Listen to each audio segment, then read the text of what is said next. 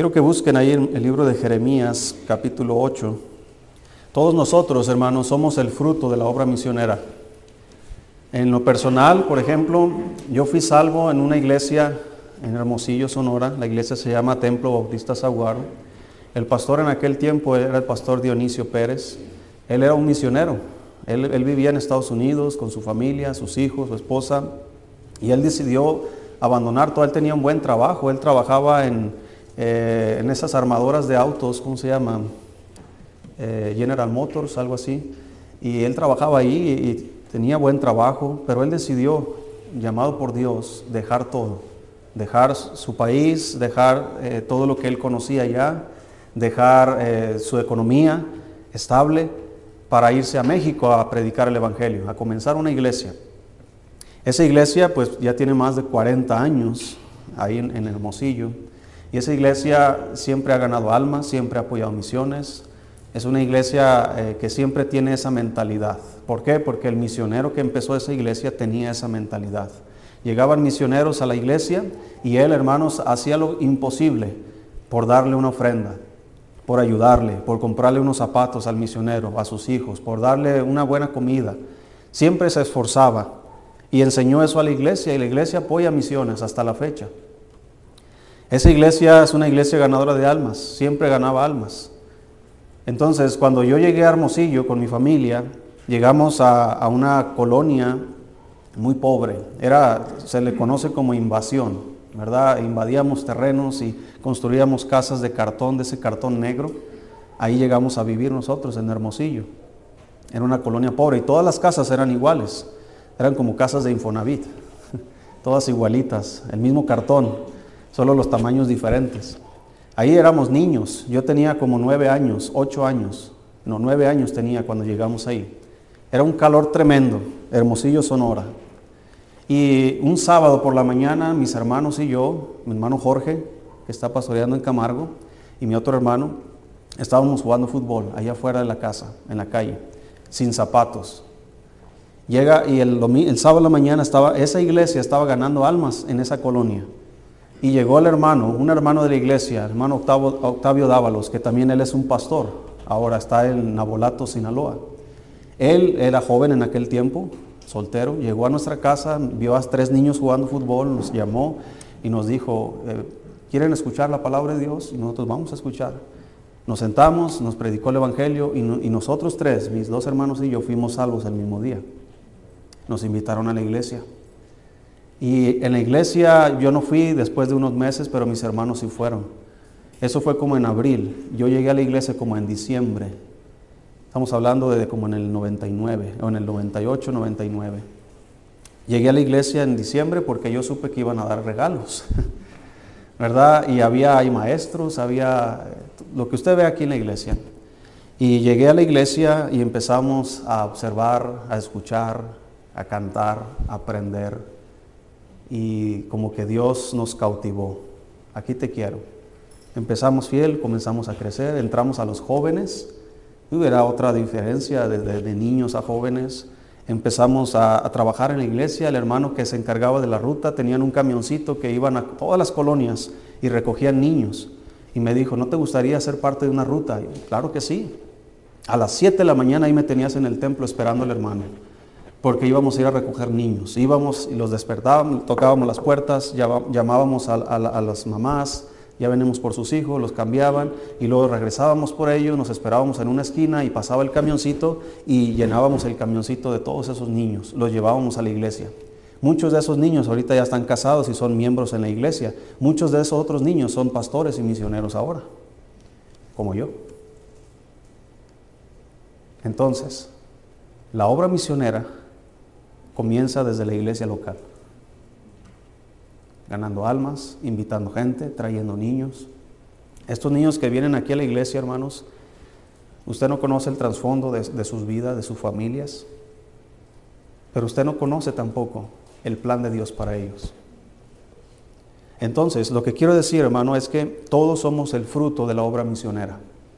Esa iglesia, ahí me bauticé, Después, uh, cuando tenía 15 años, decidí servir al Señor, nos metimos a estudiar, a prepararnos, estuve cuatro años preparándome ahí, ahí conocí a mi esposa, nos casamos, después salimos de la iglesia, nos fuimos a ayudar a un pastor en, en Los Mochis, Sinaloa, al pastor Jerry Collins, estuvimos tres años ahí como pastor de jóvenes, como pastor asistente, aprendiendo, éramos nuevos en todo, y esta iglesia en ese tiempo se quedó sin pastor. Y no sé cómo llegó la noticia a mí. ¿Te gustaría ser el pastor de aquella iglesia? Pues vamos a ver.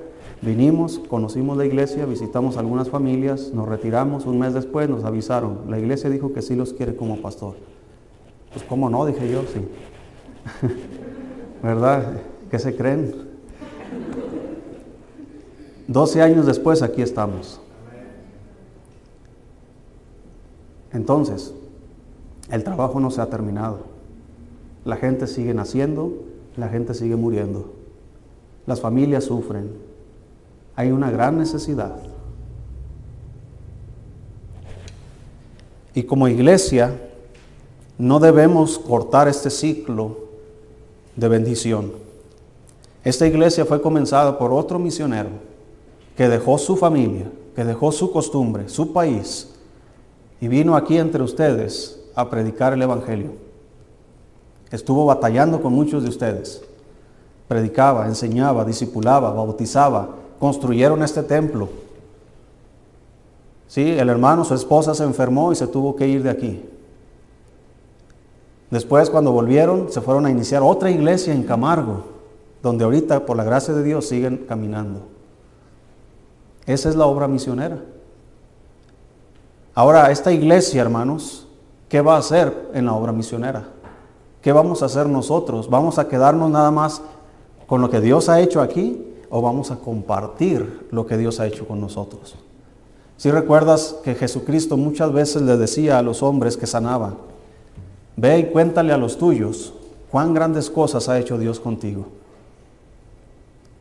Ese pasaje de un, era, creo que era de un paralítico, a mí me, impresionó tanto, hermano. El Señor me sacó de allá de, un pueblo que se llama Tequila, Jalisco. Nada más imagínese el nombre, imagínese el ambiente que hay ahí, hermanos. Es un ambiente en tinieblas. Es un pueblo perdido en idolatría, en alcoholismo, en drogadicción, muchos problemas. Mucha gente, hermanos, ahí está perdida. Todos están ahí. Eh, y cuando yo escuché esta historia, que el Señor le dijo, ve y cuéntale a los tuyos cuán grandes cosas ha hecho contigo, yo siempre pensaba, pues voy a regresar a mi pueblo y les voy a decir cuán grandes cosas ha hecho Dios conmigo. Pero hasta la fecha, Dios no me lo ha permitido. Me tiene aquí con ustedes. Yo quisiera dejar todo e irme. Pero hermanos, debemos seguir la voluntad de Dios. Debemos seguir el plan de Dios. Debemos ser obedientes a los mandamientos de Dios personales y como iglesia. Personales, Dios te va a mandar a ti a hacer cosas personales como familia, como individuos, pero como iglesia el Señor nos ha mandado a ir por todo el mundo y predicar el Evangelio a toda criatura. Así que, si yo no puedo ir, entonces debemos orar al Señor de la mies que envíe obreros a su mies. Pero si vamos a enviar a esos obreros, hermanos, no los vamos a enviar con las manos vacías. No vamos a enviar obreros para que vayan y sufran, para que vayan y trabajen y desperdicien el tiempo que deben estar invirtiendo en la obra de Dios. Entonces, hermano, necesitamos entender la necesidad que hay en el mundo y la solución que nosotros tenemos para esa necesidad. Porque déjeme decirle, hermano, que tú y yo tenemos esa solución. Dice en Jeremías capítulo 9, capítulo 8,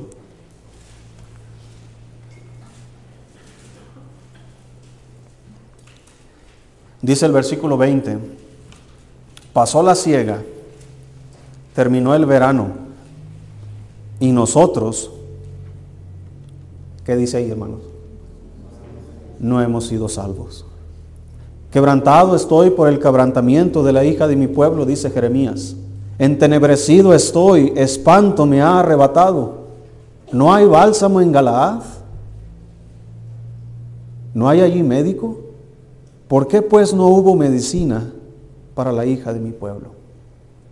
Si tú lees todo el libro de Jeremías y el libro de lamentaciones, te vas a dar cuenta del deterioro que había en la nación de Israel en ese tiempo. Era un pueblo rebelde, contradictor, era un pueblo idólatra, era un pueblo que se había apartado de Dios era un pueblo que vivía en tinieblas y había un profeta, el profeta Jeremías, que estaba constantemente llamando al pueblo a acercarse a Dios, a buscar a Dios, a arrepentirse de sus malos caminos. Y fue un ministerio, hermanos, del profeta Jeremías casi sin ningún resultado. Lo atacaron, lo echaron a la cárcel, querían matarlo. Era un profeta, hermanos, que miró la más triste historia del pueblo de Israel. Veía a las personas tiradas en las calles muertas por la hambruna, niños muriendo, bebés en las calles tirados, ancianos muertos por la hambre que había ahí. ¿Y por qué estaban padeciendo todas estas cosas? Por el pecado del pueblo de Israel. Pues déjeme decirle que este mundo está en las mismas condiciones. La gente está sufriendo. Las familias están deteriorando. Allá afuera, hermanos, las personas están sin Cristo. Las personas están sufriendo, hermanos, están esperando, aunque ellos no lo dicen con palabras, hermanos, pero estoy seguro que si su alma hablara, si su, si su necesidad, lo que ellos están pensando, lo pudieran expresar con palabras sabias, dirían como el hombre macedonio, pasa a Macedonia y ayúdanos.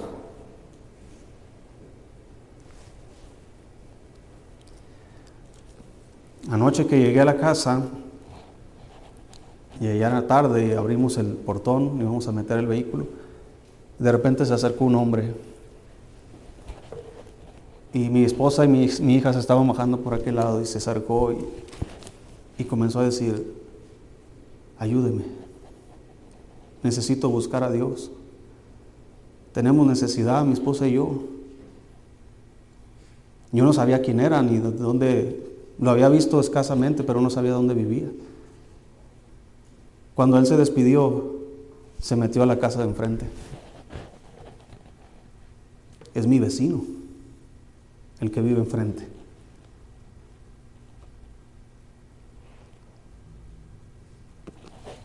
Y me dio vergüenza. Mi vecino. Que puedo caminar diez pasos ahí enfrente y predicarles el Evangelio. No lo he hecho.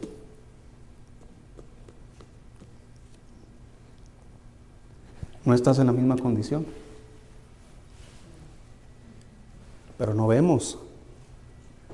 Pensamos que cada quien está viviendo su propia vida y la necesidad está enfrente de nosotros.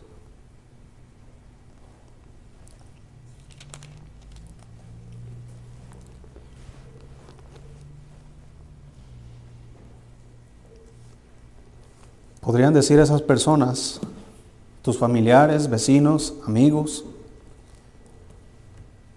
Pasó la ciega, pasó el verano y nosotros no hemos sido salvos. Ese compañero con el que todo el tiempo estás trabajando. Es que ya le he hablado y es que no quiere o, es que eh, no me va a escuchar. Hermanos, no debemos suponer cosas que no sabemos. El mandato es predicar el Evangelio de Jesucristo. A todos los profetas, al profeta Ezequiel, el Señor le decía, tú ve y dile a mi pueblo, escuchen o dejen de escuchar. Tú no eres responsable si ellos aceptan o rechazan, tú eres responsable de hablarles. Yo no voy a saber si esa persona va a querer o no va a querer. Yo no voy a estar preguntándome y preocupado porque a lo mejor ese drogadicto, ese borracho no va a querer. Yo debo llegar y predicarles el Evangelio. Si ellos rechazan, dice la Biblia, el que rehúsa creer en el Hijo, no verá la vida, sino que la ira de Dios está sobre él. Pero yo estoy a salvo, yo cumplí con mi labor, pero si cree en el Señor Jesucristo, será salvo. Y esa es mi labor. Tenemos el bálsamo, hermanos. Dice Jeremías, no hay bálsamo en Galaad, no hay allí médico. Hermano, Cristo es el médico. Cristo es el bálsamo. Y nosotros lo tenemos aquí en la palabra de Dios. La palabra de Dios es lo que necesita las personas. La gente no necesita ánimo, no necesita apoyo, la gente no necesita una palmadita, hermanos, para decirle échenle ganas en la vida. La gente necesita a Cristo. Sin Cristo están perdidos. Y podríamos pensar solamente en personas en necesidad, quebrantadas de corazón, personas que han perdido sus familias, personas que están viviendo dificultades en su matrimonio, personas que están sufriendo, niños abandonados, pero hermanos, también los ricos, también las personas que están bien acomodadas. Su riqueza nunca los llevará al cielo. Ellos también necesitan el Evangelio. Personas que tal vez tú piensas que en tu trabajo, porque ellos son muy buenos moralmente, entre comillas, que ellos no necesitan salvación que ellos están bien estables, que su matrimonio está bien, que sus hijos están bien y pensamos, ellos no tienen necesidad. Pero hermanos, ellos también tienen necesidad. Nuestros hijos tienen necesidad. No des por hecho de porque tú traes a tus hijos a la iglesia, ellos son cristianos. Ellos son salvos. No, ellos también tienen necesidad. Si no se arrepienten, aunque hayan venido toda su vida a la iglesia, si no se arrepienten, perecerán. Porque así está escrito. ¿No hay bálsamo en Galaad? Dime hermano, ¿no tienes la medicina? ¿Cuál es la medicina? Que Cristo vino a salvar a los hombres. Conocemos los pasajes de la Biblia. No hay justo ni aun uno. No hay quien entienda, no hay quien busque a Dios. Todos se hicieron inútiles. No hay quien haga lo bueno, no hay ni siquiera uno. Por cuanto todos pecaron, están destituidos de la gloria de Dios. Porque la paga del pecado es muerte, mas la dádiva de Dios es vida eterna en Cristo Jesús. Que si confesares con tu boca que Jesús es el Señor y creyeres en tu corazón que Dios le levantó de los muertos, serás salvo. Porque todo aquel que en Él creyere no será avergonzado. Porque todo aquel que invocar el nombre del Señor será salvo. Pero ¿cómo invocarán a aquel en el cual no han creído? ¿Y cómo creerán en aquel de quien no han oído? ¿Y cómo oirán si no hay quien les predique? ¿Y cómo predicarán si no fueren enviados? Tenemos la solución, tenemos el bálsamo. Cristo es el médico excelente, hermanos, que puede sanar el pecado, que puede perdonar los pecados de los hombres. Hay que presentar a Cristo a las personas. Tanto aquí en nuestra comunidad pero también debemos apoyar a aquellos que están predicando a Cristo en otras comunidades, en otros países, en otros continentes. Tenemos misioneros apoyando, hermanos, pero no es suficiente, necesitamos apoyar más. Necesitamos hacer más. Y no solamente necesitamos apoyar misioneros, necesitamos enviar misioneros. Todo esto, hermanos, es la labor más importante de la iglesia. La iglesia, hermano, su labor no es juntarse como varones y tener una reunión de varones. Es bueno, pero eso no es lo más importante. Tener reuniones de damas, eso es bueno, pero no es lo más importante. Tener reuniones de jóvenes es bueno, pero no es lo más importante. Lo más importante es predicar el Evangelio a los perdidos. Haciéndolo nosotros aquí y apoyando a los que están más lejos. Esa es la solución, la única solución. La gente, hermanos, está muriendo de hambre, sí, la gente muere por, por una violencia, la gente muere por, por una enfermedad, por hambre, por guerras, por enfermedades, por hambrunas, por todas estas cosas la gente muere. El problema no es que mueran, hermanos. El problema es que mueran sin Cristo. Porque está establecido que los hombres mueran una sola vez y después de esto, el juicio. La gente va a morir, no podemos evitar eso.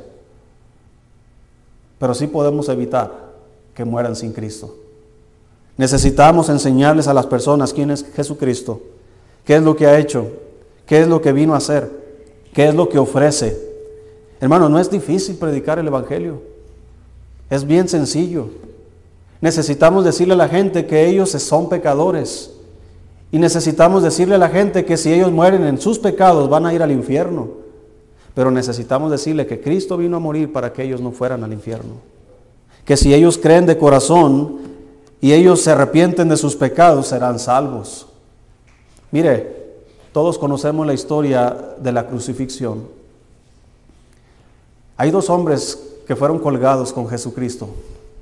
Uno de ellos era un hombre incrédulo. Los dos eran hombres malos.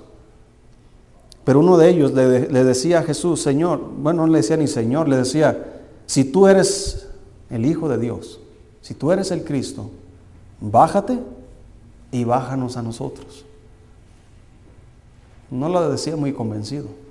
Si tú eres, a ver, pruébamelo. Bájate y bájanos. El otro que está del otro lado le dice a este, le dice, oyes, ¿no temes tú?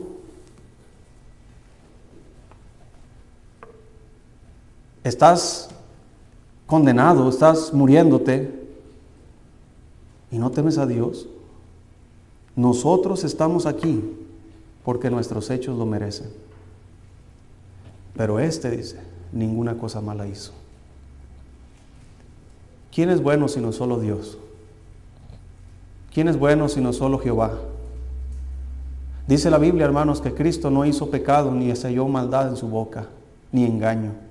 Cristo no cometió ni un solo pecado. Y este hombre que está aquí lo está reconociendo. Él ninguna cosa mala hizo. Y le dice, Señor, acuérdate de mí cuando vengas en tu reino. No le dijo, llévame, hazme un lugar allá. Le dijo, acuérdate de mí cuando vengas en tu reino. Yo me pregunto, hermano, ¿de dónde tiene él esta información? Él tiene la información de que hay un paraíso y él tiene la información de que Cristo va a volver. ¿De dónde él escuchó esas cosas? Él era un ladrón, era un hombre malo, igual que el otro. Pero él le dijo, Señor, acuérdate de mí cuando vengas en tu reino. Él escuchó acerca de un reino, él escuchó acerca de una segunda venida, él escuchó acerca de que Cristo iba a venir que él era perfecto y que no había cometido pecados. Él estaba delante de Cristo y estaba reconociendo lo que él era y estaba reconociendo su necesidad. Yo soy pecador, necesito perdón, necesito ayuda. Señor, al menos acuérdate de mí. Él no hizo ninguna cosa buena para ir al cielo. Ese hombre no se bajó de la cruz y fue a la iglesia, hizo buenas obras y se bautizó y comenzó a hacer cosas buenas. Ese hombre no tuvo la oportunidad ni siquiera de despedirse de sus familiares. Ese hombre murió en la cruz. Pero Cristo le dijo, de cierto te digo que hoy estarás conmigo en el paraíso. ¿Por qué ese hombre tuvo esa oportunidad? Porque creyó en Jesucristo. Su última oportunidad. ¿Por qué digo su última oportunidad? Porque al haber escuchado él acerca del reino, acerca de la venida, es porque él probablemente, muy probablemente, escuchaba los mensajes de Cristo cuando él predicaba en su ministerio. ¿Se acuerda que la, Biblia dice que se amontonaba la gente para escucharle? Yo me imagino que ese hombre se amontonaba junto con los demás. Y escuchaba y escuchaba, pero no recibía. A lo mejor era de los que estaba ahí escuchando y sacando las carteras. Era el que estaba tal vez asaltando a uno de los apóstoles, no sé. Tal vez estaba haciendo alguna tranza, algo malo, mientras él estaba expuesto a la palabra de Dios. ¿Quién sabe cuántos mensajes escuchó? Estoy seguro que como él sabe acerca del reino y de la venida de Cristo, estoy seguro que él escuchó cuando Cristo estaba enseñando sobre la venida, sobre los últimos días. Cuando Jesucristo explicaba de que habrá guerras y rumores de guerras, pestes, por todas partes. Estoy seguro que él escuchó acerca de que Cristo iba a venir, así como el rayo, ¿verdad? Al abrir y cerrar los ojos, dice la Biblia que el Hijo del Hombre vendrá. Este hombre escuchó todos esos sermones, pero nunca tuvo efecto en su vida. Pero sabes qué, hermano? Llega el momento en que ellos reconocen su necesidad y todas las veces que tú le dijiste a tu compañero acerca de Cristo, es cuando esa medicina se hace para él la única opción. Es que ya le dije a mi, a mi amigo, es que ya le dije a mi compañero y no quiere, pues síguele diciendo. Va a llegar un día como a este hombre que estaba en la cruz, donde no tiene otra opción. A ver, ¿qué me dijiste de Cristo? Que Cristo es el Salvador, que Cristo vino a morir por tus pecados, que Cristo vino para que no fueras al infierno. ¿Sabes qué va a hacer ese hombre? Yo quiero eso. Así que hermano, tenemos nosotros la solución en nuestras manos. Necesitamos dar la solución. Si recuerda, hermano, que en la pandemia, cuando comenzó todo esto, mucha gente empezó a morir. Hay muchas especulaciones de todo eso, ¿verdad? Pero cuando comenzaron a decir que se estaba formulando una vacuna, ¿qué sentir había en la comunidad cuando sabían que había una solución? Ahora, yo nunca me vacuné y sigo vivo. Y sí tuve COVID algunas veces. como digo, hay mucha especulación de lo que pasó, pero lo que yo estoy hablando es de la solución que ofrecían. ¿Cómo se sentía la gente? ¿Cómo se sintió usted cuando supo que había una solución? comenzó como a respirar, ¿verdad? Ah, después de ver tanta cosa que estaba pasando en las noticias y que tantos muertos allá y que allá en, Sudamérica que sacaban los cuerpos a las calles en descomposición porque, porque todo estaba muy mal, que todo estaba muy feo y que nadie quería tocar los cuerpos porque se iban a contagiar y que también se iban a morir, hospitales llenos de gente muerta, tantas cosas que sucedieron en ese tiempo. Y de repente, ¿saben qué? Tenemos una solución. Hay una vacuna. Y toda la gente, hermano, se amontonaba en los lugares donde iban a vacunar, ¿verdad que sí? Filas y filas y filas de personas. Y luego la segunda dosis, filas y filas de personas. ¿Por qué? Porque estaban esperanzados de que esa vacuna les iba a curar o les iba a proteger, hermanos, de, de morir de esa enfermedad. ¿Cómo cree que nos vemos nosotros los cristianos, hermano? Que tenemos, en términos de lo que acabo de decir, tenemos la vacuna y nos la guardamos. Y decimos, pues Señor, bendice a todo el mundo y que se salven. No sucede así, hermano. Cuando usted fue vacunado, si usted fue vacunado, usted reconoció su necesidad, su problema. La gente reconoció que necesitaban protección y ellos fueron no fueron como anteriormente cuando están vacunando, ¿verdad? Que tocaban nuestras puertas. Nunca llegaron a su casa, de, allí de enfermeras vacunando niños, o a las escuelas llevaban, iban, vacunaban. Yo me acuerdo cuando llegaban las señoras a vacunar en mi casa, nosotros salíamos corriendo, ¿verdad? Mi mamá ahí nos tenía usted informaditos y sigues tú. ¿Por qué? Porque eran las vacunas que nos protegían de enfermedades. Y estábamos nosotros, bueno, al menos de niños no queríamos, pero las mamás sabían, ¿verdad? Es para la protección de mi hijo, para que no le dé este, esta enfermedad o este tipo de enfermedad. Quiero que esté sano, quiero que esté protegido. Quiero nuestras mamás con todo su amor, hermanos, nos protegían de todas las enfermedades posibles. Hacían lo imposible, hasta hacían inventos de remedios para ayudarnos a sanar. Pues mire, hermano, nosotros no tenemos que idear un plan, ni tenemos que hacer una vacuna ni tenemos que inventar una solución. Ya está la solución. Solamente tenemos que ir y llevar la solución a los necesitados. No crea que la gente se va a formar aquí en la iglesia y va a decir, oiga, necesitamos ser salvos. Aquí estamos porque queremos ser salvos. No va a haber filas. ¿O ha visto alguna fila usted aquí en la iglesia, hermanos? La gente corriendo desde la plaza hasta acá están formados porque quieren ser salvos. No. Si diéramos despensas o diéramos regalos, probablemente sí. ¿Verdad? Vamos a dar regalos a, las primeras mil personas que lleguen van a tener una lavadora. Imagínense cuánta gente voy a tener allá afuera, hermanos. Pero esa no es su necesidad. Sí, le falta una lavadora a la señora, pero, pero no pasa nada si lava con, con las manos. Pero si esa gente muere sin Cristo, hermanos, ahí sí son serios problemas. Porque está establecido para los hombres que mueran una sola vez y después de esto, el juicio. Qué tremendo va a ser ese juicio. Usted lea en Apocalipsis cuando habla del gran juicio del trono blanco, que los muertos salieron de sus tumbas. El mar entregó los muertos que había en él. Y fueron juzgados los muertos por las cosas que habían en los libros, según sus obras. Y fue abierto otro libro, dice la Biblia, que es el libro de la vida y fueron juzgados los muertos por las cosas que estaban escritas en los libros. Y el que no se halló inscrito en el libro de la vida fue lanzado al lago de fuego.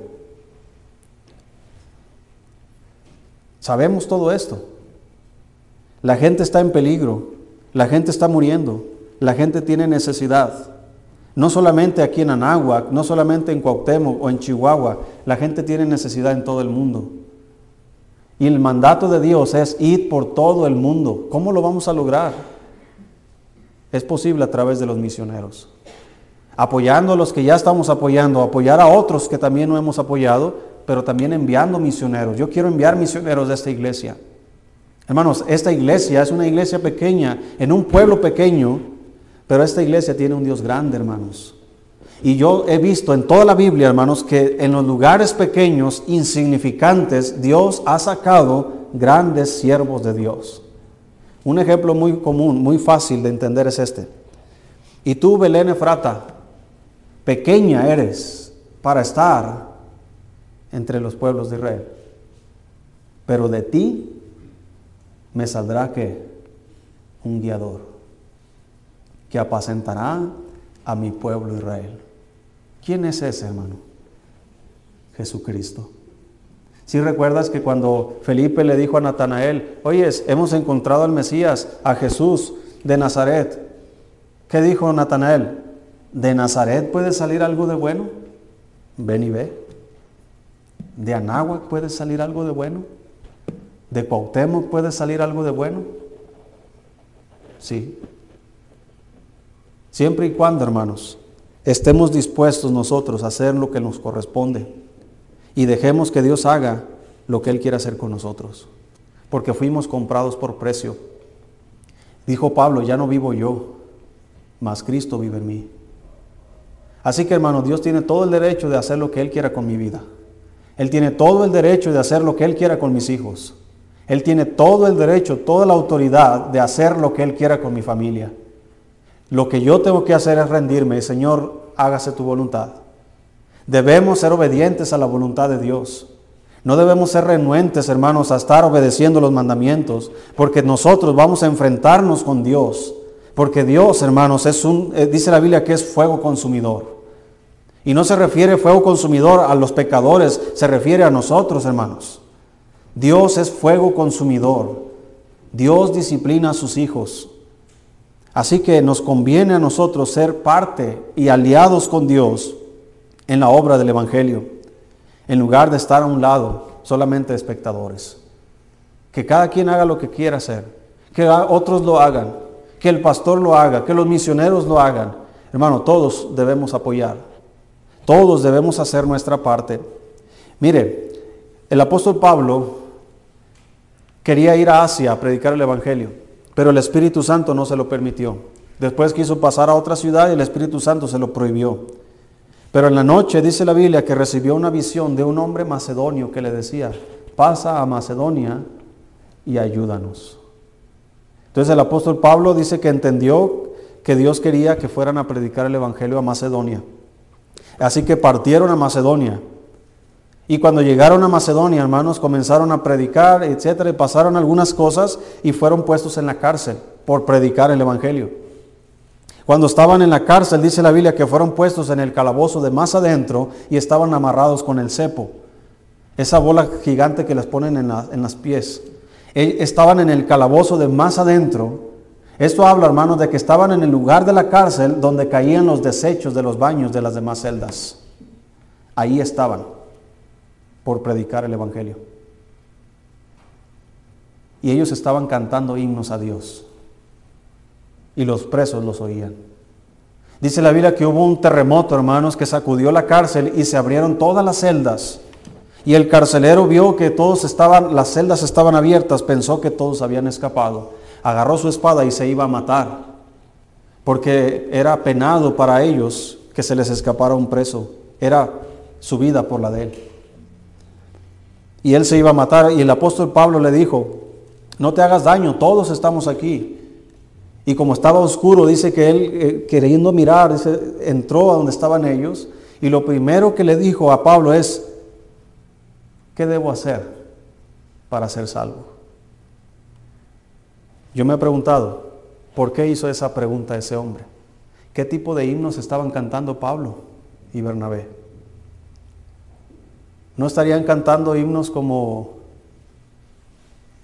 eh, que Cristo me haya salvado, tan malo como yo fui? ¿Qué sigue el himno? Me deja maravillado, pues Él se entregó por mí. Y el carcelero en su oficina, tal vez en su silla, escuchando a Pablo y a Bernabé están cantando estos. Luego un terremoto, se abren las celdas y él se asusta y se quiere matar.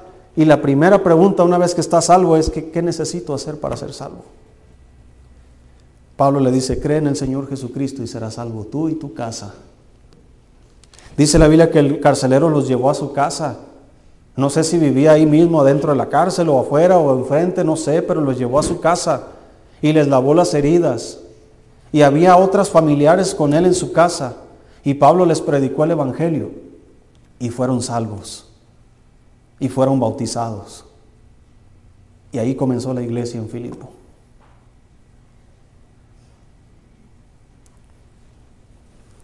Una iglesia que comenzó por un hombre que, que, reconoció su necesidad. ¿Qué debo hacer para ser salvo? Hoy día el diablo está confundiendo a la gente y les da muchas soluciones. Por otros lugares les dicen, tienes que hacer buenas obras para ser salvo. A otros les dice que tienen que dar dinero para ser salvo. A otros les dice, como una mujer pastora, entre comillas, porque no son pastoras, que dijo que si no diezman no puedes entrar al reino de Dios. Puras blasfemias. A otros eh, en otras religiones que tienen que hacer sacrificios, que tienen que hacer algunas mandas o otras cosas extrañas. Pero este hombre hizo la pregunta que todo el mundo se hace, ¿qué debo hacer para ser salvo? Pero Pablo tenía la respuesta correcta, la misma que tú y yo tenemos. Cree en el Señor Jesucristo y serás salvo. No necesitas hacer buenas obras, no necesitas pagar por, por eso, porque la salvación es gratuita, es por gracia. Así que esa iglesia comenzó su vida, comenzaron a multiplicarse tal vez, comenzaron a crecer, se reunían tal vez en la casa del carcelero, no lo sé.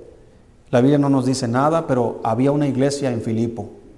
Y años después el apóstol Pablo escribe una preciosa carta a la iglesia que está en Filipo, la carta de los filipenses. Búsquela, por favor.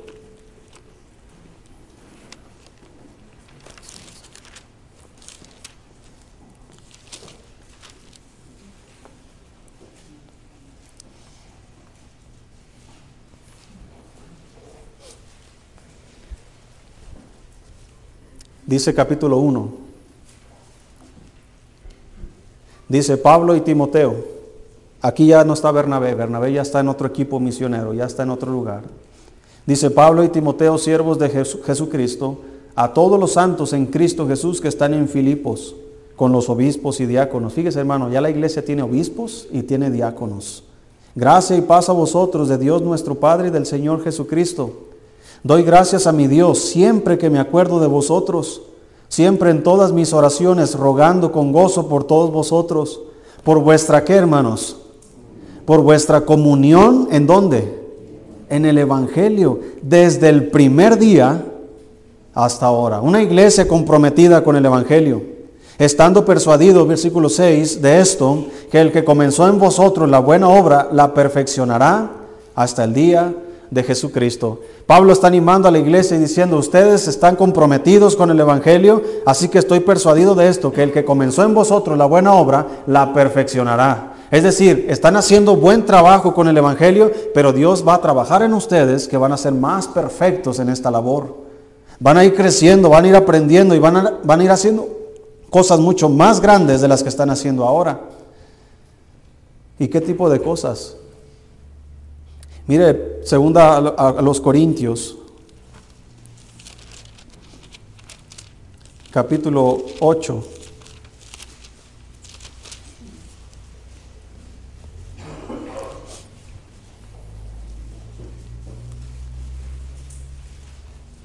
Cuando Pablo recibe la visión del, del, hombre macedonio, esto no es de la Biblia, hermanos, es nada más algo que yo en mi imaginación pienso. Tal vez era el carcelero de Filipo, no lo sé. Él fue el primer salvo ahí, o uno de los primeros salvos.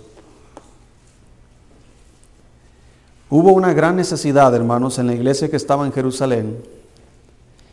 Así que dice aquí en 2 Corintios capítulo 8, versículo 1, Asimismo, hermanos, os hacemos saber la gracia de Dios que se ha dado a quienes, hermano a las iglesias de Macedonia. Ahora ya son más iglesias en Macedonia. Una de ellas es la iglesia de Filipo, pero son más iglesias. Dice que en grande prueba de tribulación, la abundancia de su gozo y su profunda pobreza abundaron en riquezas de qué? De su generosidad. Pues doy testimonio de que con agrado, no dice la Biblia que cada uno dé como propuso en su corazón, no por tristeza ni por necesidad, porque Dios ama a quién? Al dador alegre. Dice que con agrado han dado conforme a sus fuerzas y aún más allá de sus fuerzas pidiéndonos con muchos ruegos que les concediésemos el privilegio de participar en este servicio para los santos. Hermanos, ellos están rogando, por favor, Pablo, permíteme ayudar. No está Pablo rogándole a ellos, hermanos, necesitan ayudar. Pablo está recibiendo de ellos el testimonio y están rogando, hermanos. Es como si ustedes ahorita me dijeran, pastor, por favor, permíteme dar más. Pastor, ya estoy dando, pero quiero dar más. ¿Qué más puedo hacer? Rogando. Y no me voy a ir, pastor, de aquí hasta que me diga qué puedo hacer más.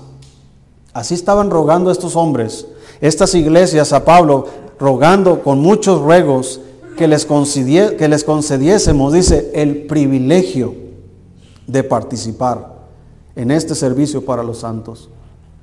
Hermanos, es un privilegio participar. Cuando usted da sus ofrendas misioneras es un privilegio participar. No es una obligación ni una carga. Ah, tengo que hacerlo. No, no, no lo hagas por tristeza ni por necesidad. Es un privilegio participar. Versículo 5, y no como lo esperábamos, sino que mismo se dieron primeramente al Señor y luego a nosotros por la voluntad de Dios. De manera que exhortamos a Tito para que tal como comenzó antes, asimismo acabe también en vosotros esta obra de gracia por tanto, como en todo abundáis, aquí está hablándole a la iglesia en Corinto y le dice, por tanto, como en todo abundáis, en fe, en palabra, en ciencia, en toda solicitud y en vuestro amor para con nosotros, abundad también en esta gracia. Es decir, Pablo les está diciendo a la iglesia en Corinto, les escribe una carta, le dice, miren, quiero hacerles saber la gracia de Dios que les fue dada a las iglesias de Macedonia. Ellos eran pobres y profunda pobreza tenían. Pero ellos abundaron de su riqueza, de su, eh, generosidad y, y dieron con agrado más allá de sus fuerzas y nos rogaban, ellos, las iglesias de Macedonia, nos rogaban que les concediésemos el privilegio de participar. Así que ustedes, iglesia en Corinto, que en todo tienen, en fe, palabra, ciencia, solicitud, en amor, abunden también en esta gracia. Es decir, hagan también lo que están haciendo las iglesias en Macedonia. Participen con agrado en el, en el ministerio de dar para las necesidades de los demás. Ahí fue donde se les dijo a, la iglesia en Corinto, en el capítulo 9. Dice, cuando, cuanto a la administración para los santos, es por demás que yo os escriba, pues conozco vuestra buena voluntad de la cual yo me glorío entre los, Macedonia, los, de Macedonia, que acá ya está preparada desde el año pasado. Y vuestro celo ha estimulado, ¿qué dice hermanos? ¿Sabe qué está diciendo? Lo que ustedes están haciendo está estimulando a que otros también lo hagan. Si tú apoyas, vas a estimular que otros apoyen. Si tú das, vas a estimular que otros den. Si tú vas, vas a estimular que otros vayan. Versículo 3, pero he enviado a los hermanos para que nuestro gloriarnos de vosotros no sea vano en, esta parte, para que como lo he dicho, estéis preparados. No sea que si vinieren conmigo algunos macedonios y os hallaren desprevenidos, nos avergoncemos nosotros, por no decir vosotros, de esta nuestra confianza. Es decir, ya les dije a los de Macedonia que ustedes están listos. Quiero llegar y quiero que estén listos. No nos vaya a dar vergüenza con los de Macedonia que les dije, miren, ellos están listos y no están. Versículo 5. Por tanto, tuve por necesario exhortar a los hermanos que fuesen primero vosotros y preparasen primero vuestra generosidad antes prometida, para que esté lista como de generosidad y no como de exigencia nuestra. Por eso digo, el que siembra escasamente también segará escasamente, y el que siembra generosamente, generosamente también segará. Cada uno dé como propuso en su corazón, no con tristeza ni por necesidad, porque Dios ama al dador alegre. Y poderoso es Dios para hacer que abunde en vosotros toda gracia, a fin de que teniendo siempre en todas las cosas todo lo suficiente, abundéis para toda buena obra. Si hay, hermanos, alguna doctrina de la prosperidad correcta, es esta. La doctrina de la prosperidad incorrecta es, siéntate, crúzate de brazos, pídele a Dios un café, que te traiga una lateada, una pizza, pídele que seas millonario, que seas rico, exitoso, famoso, ahí sentadito, no te preocupes, ¿necesitas algo más? Dios va a mandar a sus ángeles que se postren delante de ti para que tú le digas y ordenes todo lo que tú quieras. A ver, ángel, arcángel Miguel, quiero que vengas y me traigas una piña colada. Esa es la doctrina errónea de la prosperidad. La prosperidad bíblica comienza en dar. Dar. Si damos, entonces dice Dios que Él es poderoso para hacer que abunde en vosotros toda gracia.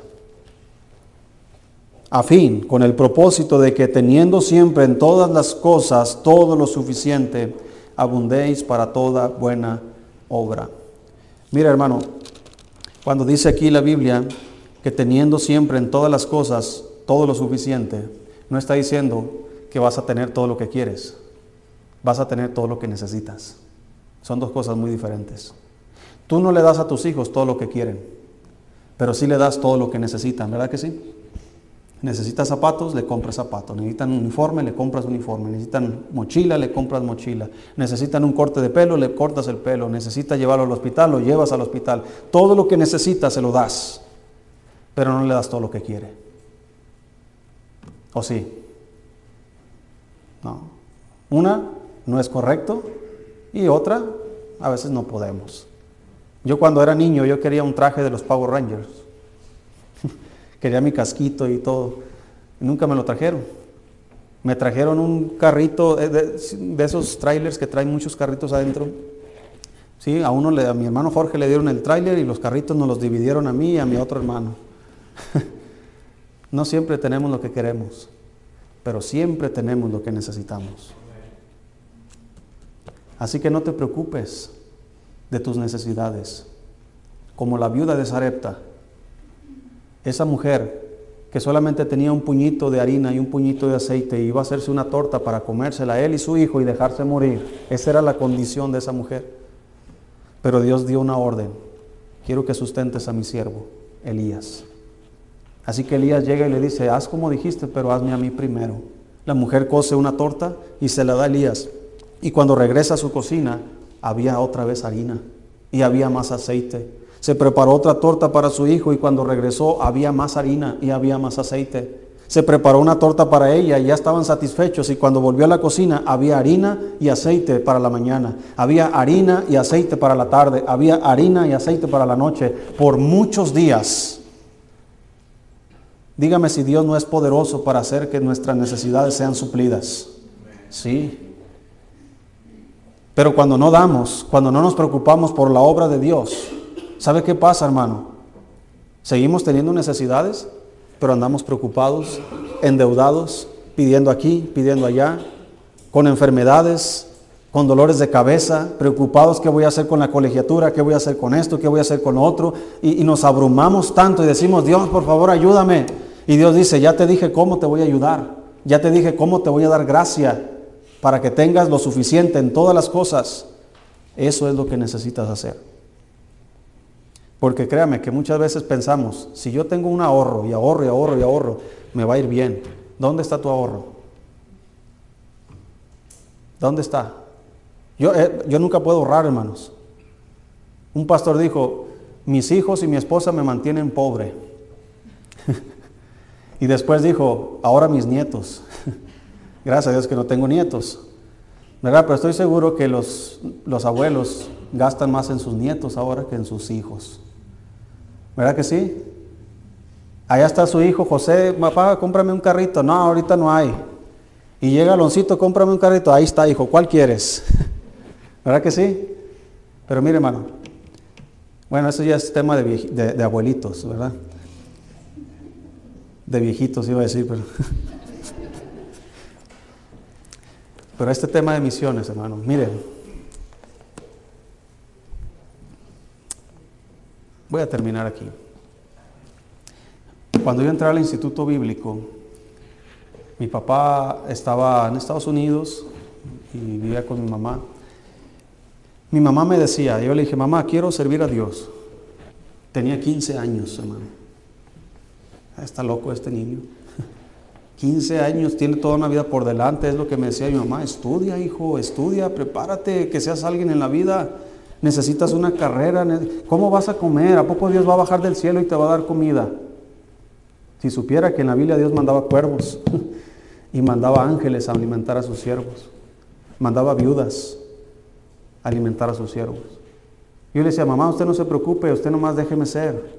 No, no, yo había reprobado inglés en, en, la secundaria y me dijo, ¿sabe qué? Si no me traes el certificado de la secundaria, ni le muevas.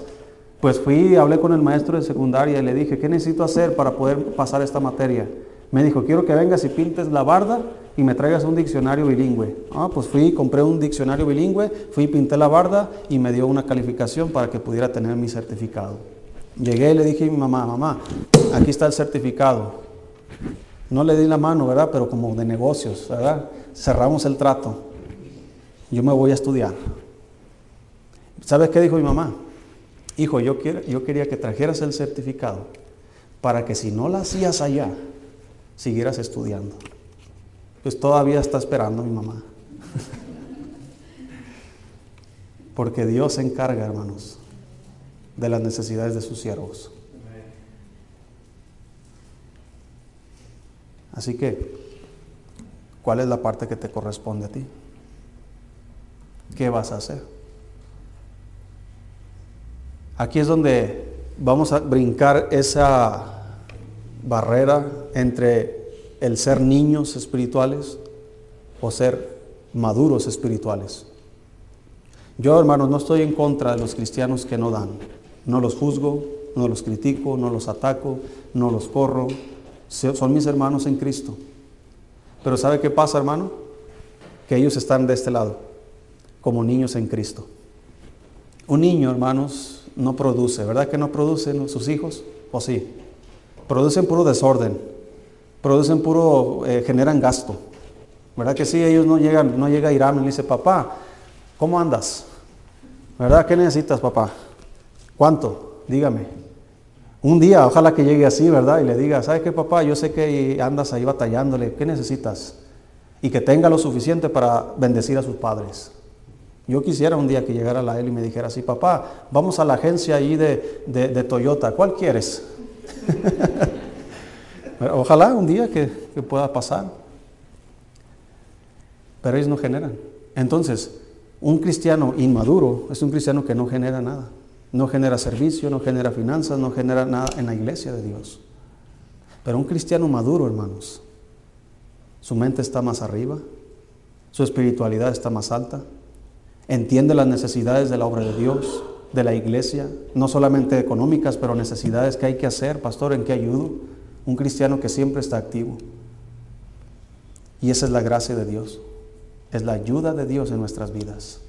Y yo creo que todos nosotros, hermano, necesitamos la ayuda de Dios. Yo a veces he pensado, termino con esto, ¿por qué Dios me pide ayuda a mí si yo no tengo nada? Si yo no sé nada, si yo no soy nada. Él es todopoderoso. Él todo lo sabe, todo le pertenece. ¿Por qué no usa Él lo que Él tiene para hacer la obra de Dios? Y después caí en 20 y dije, pero también yo le pertenezco. Entonces Él está usando lo que Él tiene para hacer la obra de Dios. Él no usó ángeles, Él nos usa a nosotros. Él puede mandar a los ángeles a predicar el Evangelio. ¿Y cuántos ángeles tiene obedientes allá en el cielo, hermanos? Dispuestos a predicar. ¿Cuántos están allá en el cielo? Millones y millones y millones de ángeles. ¿En cuánto tiempo predicarían el Evangelio, hermanos? Todos los ángeles, en un solo momento. Yo creo que habría un ángel por persona para predicarles el Evangelio. Pero hoy día, hermano, hay misioneros. Hay un misionero por ciudad. Y muchas veces hay un misionero por país, por tribu, Imagínense, hermano, la necesidad. Entonces, debemos nosotros decirle al Señor, permítenos participar en este ministerio. Quiero ser parte. ¿Cómo podemos ser parte? orando, dando, oyendo. Si podemos hacer las tres, mejor. Así que hermano, reconoce la necesidad que hay. Nosotros tenemos la solución. ¿Qué vamos a hacer con ella? Puestos de pie, por favor.